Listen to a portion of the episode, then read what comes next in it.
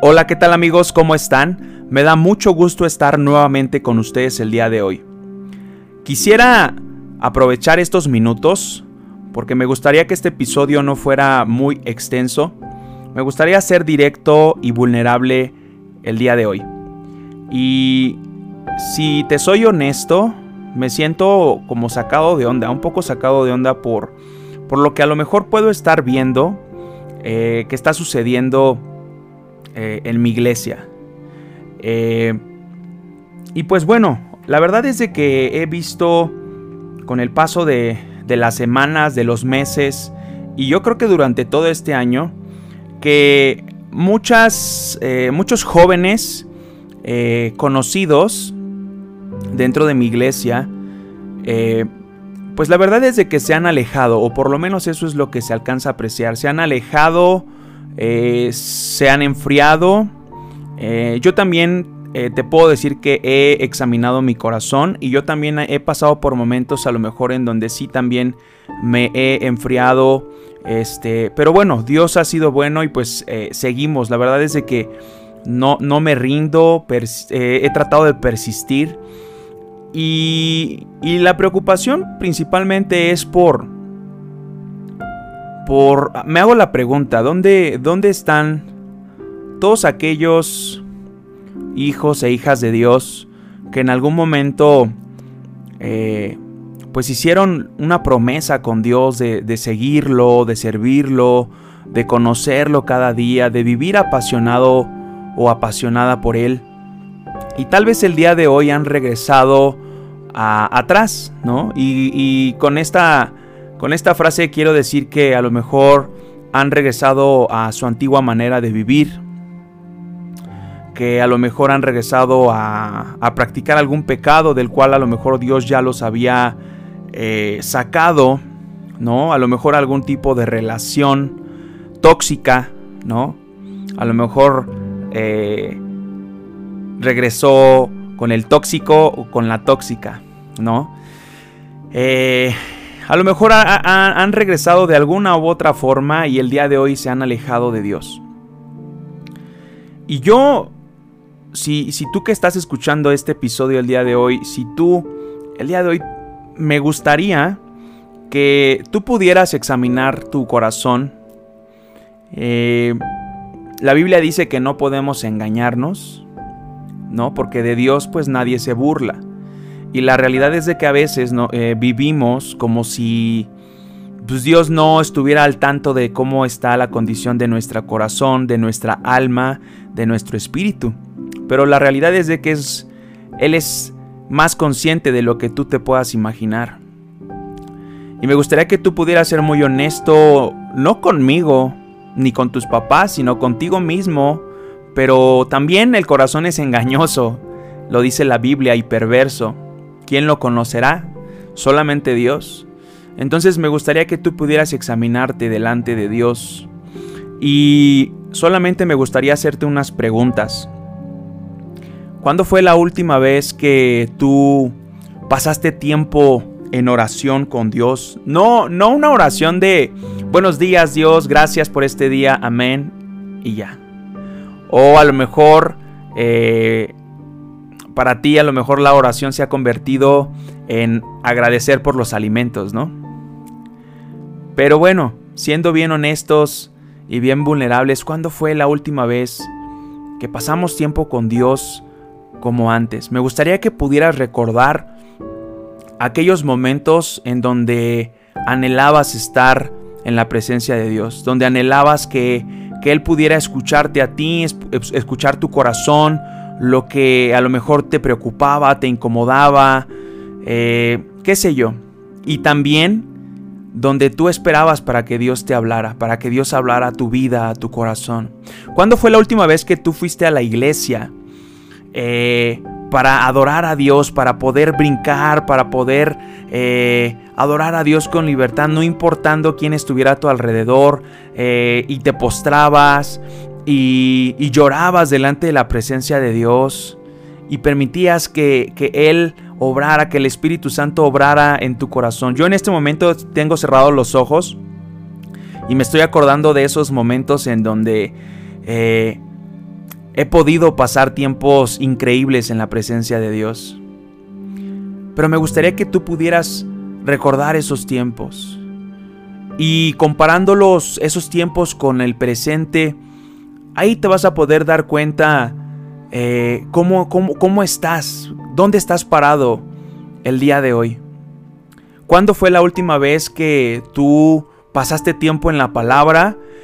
Si tú estás a lo mejor sirviendo en algún ministerio eh, o en algún área de servicio en tu iglesia, tú sabes que eh, el gran peligro que corremos cuando servimos en la iglesia, en algún ministerio, es ya sea pasar tiempo con Dios porque lo tengo que hacer, porque lo debo de hacer, o lees tu Biblia, leemos nuestra Biblia porque lo tenemos que hacer, porque tenemos que entregar un devocional, porque tenemos que eh, entregar, eh, pues sí, un, un reporte de cómo estamos leyendo la Biblia.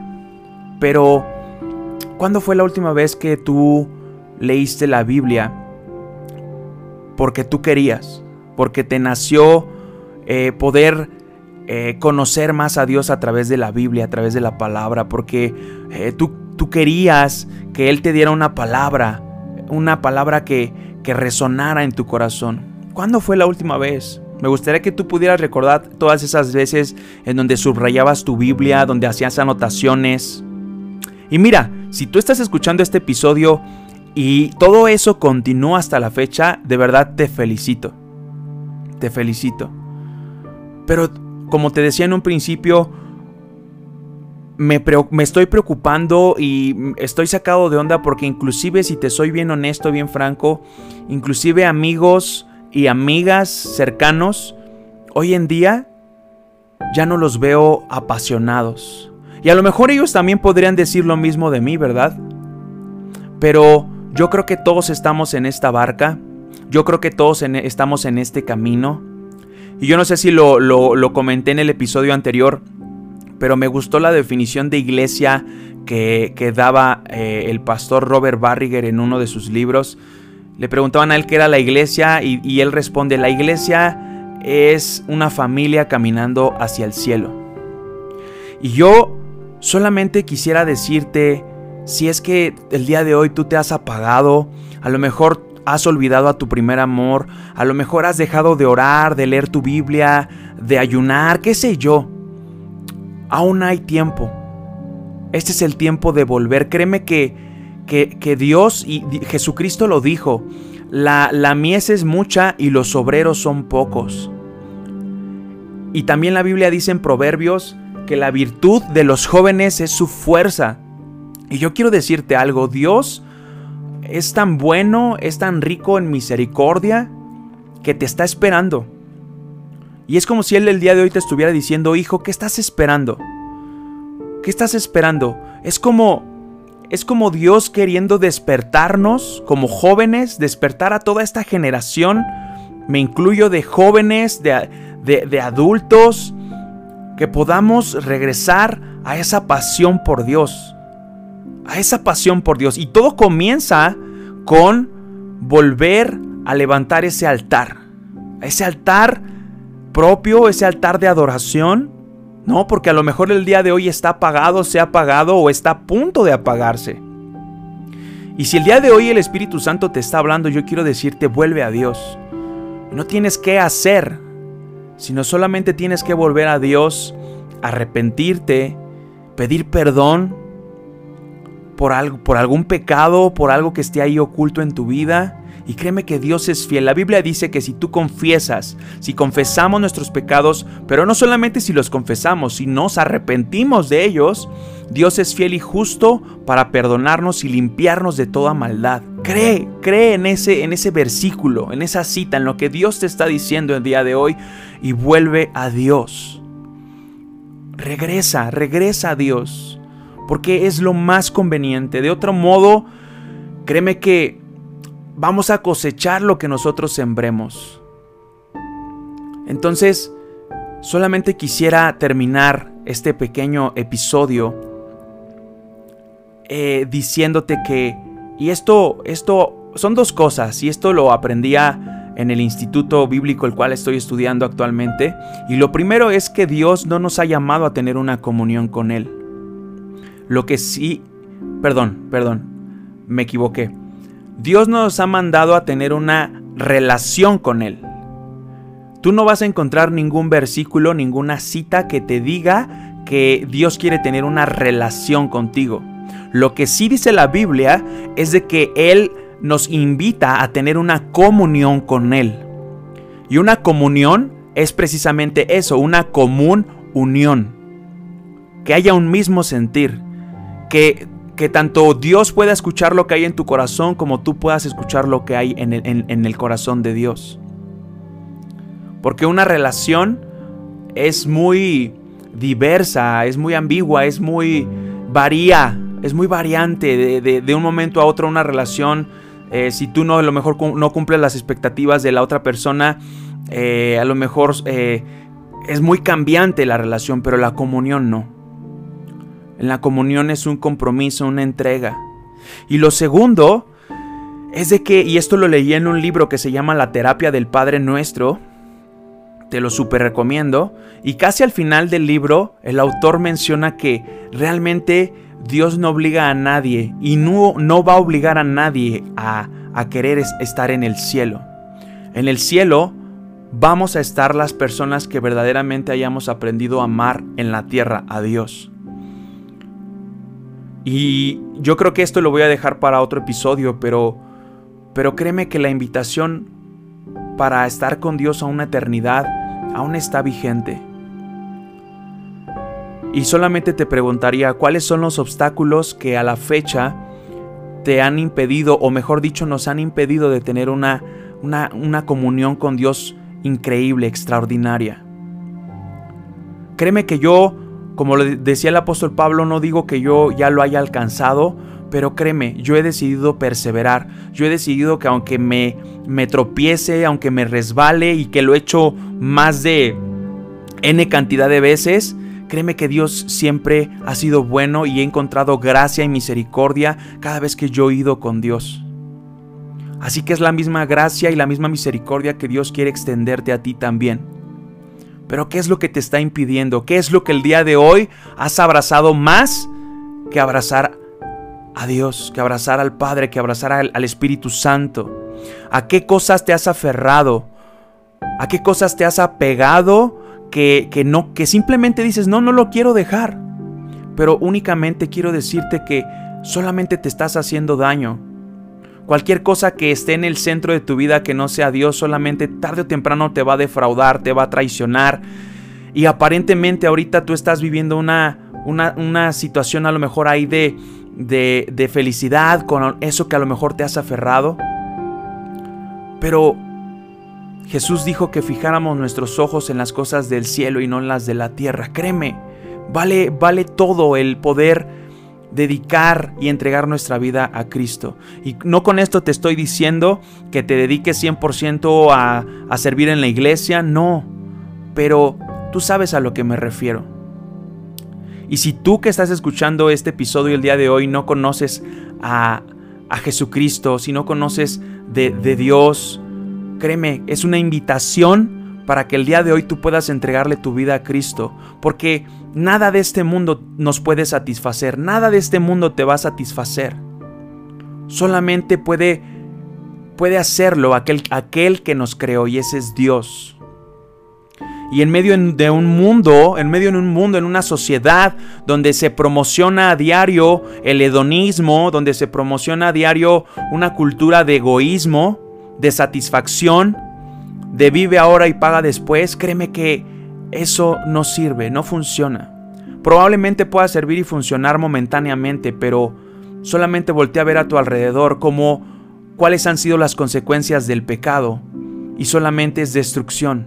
Y el pecado, amigo, amiga que estás escuchando esto el día de hoy, no solamente te, te destruye a ti, destruye a tu familia, a tus amigos, a tus amistades, a todas las personas que están a tu alrededor. Así que solo quiero terminar invitándote a volver a Dios. Recuerda, y eso está en Apocalipsis, y parafraseándolo lo digo de esta manera, Dios, Dios aborrece a, a las personas que, que están en una condición de tibieza. O somos fríos o somos calientes. Pero si estamos en medio, creo que eso es lo más absurdo que puede, pasarnos en la vida. Y hoy precisamente en la mañana traje un pensamiento así todo el día y es, creo que a veces es más sencillo para Dios atraer a Él a sus pies a una persona que nunca había reconocido a Jesucristo como su Señor y Salvador, a que pueda volver a traer a, sus pies a aquel o aquellos que en algún momento le conocieron, le entregaron su vida, pero después pasó el tiempo y le dieron, le volvieron a dar la espalda a Dios y prefirieron eh, volver a, a, vivir de una manera eh, como antes. Creo que a Dios eso es lo que le cuesta más. Y créeme, para Dios no hay nada imposible, pero al final del día Dios no nos va a obligar a nada. Si no, para eso Él hubiera creado robots y no creó robots, por eso nos dio el libre albedrío. Y Él respeta, mas no aprueba, tal vez la clase de vida que el día de hoy estamos viviendo. Entonces al final del día nosotros solamente vamos a cosechar y a ser responsables de las decisiones que estamos tomando el día de hoy y de las que seguiremos tomando el día de mañana. Sin más, bendigo tu vida y quiero hacer una oración por todos aquellos y aquellas que tal vez el día de hoy se encuentran alejados de Dios. Padre, yo en esta hora, Señor, te pido por todos aquellos, Señor, que por una u otra razón se han alejado de ti. Que su corazón, sus corazones se han enfriado, Señor y que a lo mejor el día de hoy están aferrados a cosas de este mundo, Padre. Tú sabes que yo también he estado en esa condición, Padre. El que, el que piense estar firme, mire que no caiga, dice tu palabra, Dios. Pero yo en esta en este día, Padre, yo oro por todos aquellos, Padre, que, puedan volver a ti, que tú puedas volver a conquistar sus corazones, Señor, que tú puedas atraerlos a ti con lazos de amor nuevamente, Padre, y que tú, Espíritu Santo, puedas redarguir cada corazón, traer convicción de pecado, de justicia y de juicio en cada vida. Y que tú, Dios, puedas traer un avivamiento personal en cada uno de nosotros, Señor. Padre, perdónanos Perdónanos porque muchas veces hemos preferido eh, las cosas que este mundo nos ofrece, Señor. Los títulos, el reconocimiento, los bienes materiales, alguna persona en particular, Padre, qué sé yo, pueden ser tantas cosas. Perdónanos, Dios.